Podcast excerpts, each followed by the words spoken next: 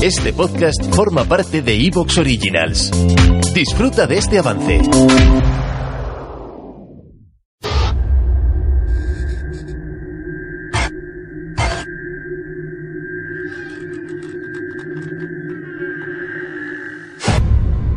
Espera, espera, espera. Cariño, por favor. ¿A dónde has ido? Tranquila, estoy aquí, cielo, estoy aquí.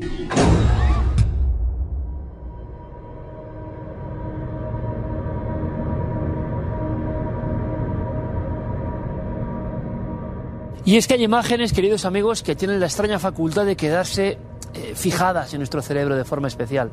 Y algunas no son tan antiguas, no vienen del cine clásico. Esto muchos eh, habrán identificado como una luz ping que se enciende verde en su cerebro, en su casa, ¿verdad? Paranormal Activity, claro. Eh, pertenece al género del falso documental. Y ese dormitorio, que podía ser cualquier dormitorio, vigilado por una tecnología que era bastante novedosa en aquel momento, hace unos 15 años, eh, la visión un poco neblinosa del night shot y la sensación de que podían pasar cosas de las que no somos conscientes, como observar la cara oculta de la mente, ¿no? O la cara oculta de lo que provocan fenómenos que no sabemos entender. Vamos a hablar de falso documental. Es potente lo que viene a continuación. Abrimos nuestro cine club y precisamente, y estábamos ya preparándolo, nos llega la noticia de la muerte de Ruggero Deodato, uno de los padres del falso documental con un estilo muy concreto que se lleva a llamar estilo italianizante.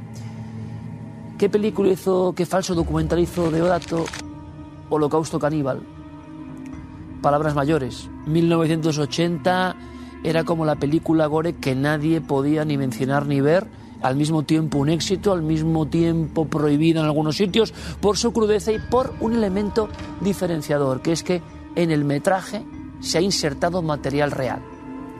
En una ficción se ha, digamos, añadido o inyectado toda una serie de mm, fotogramas que pertenecen a culturas que practicaban el canibalismo.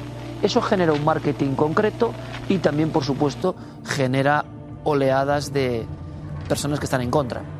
Bueno, pues le he pedido a David que repase los grandes hitos de Holocausto Caníbal a Paranormal Activity, pasando por, como no, el proyecto de la bruja de Blair, que es uno de los más exitosos falsos documentales de la historia. Pero como siempre, todo esto tiene unas raíces y empieza mucho antes. Así que nada, vayamos al cineclub. ¿Tienen la entrada?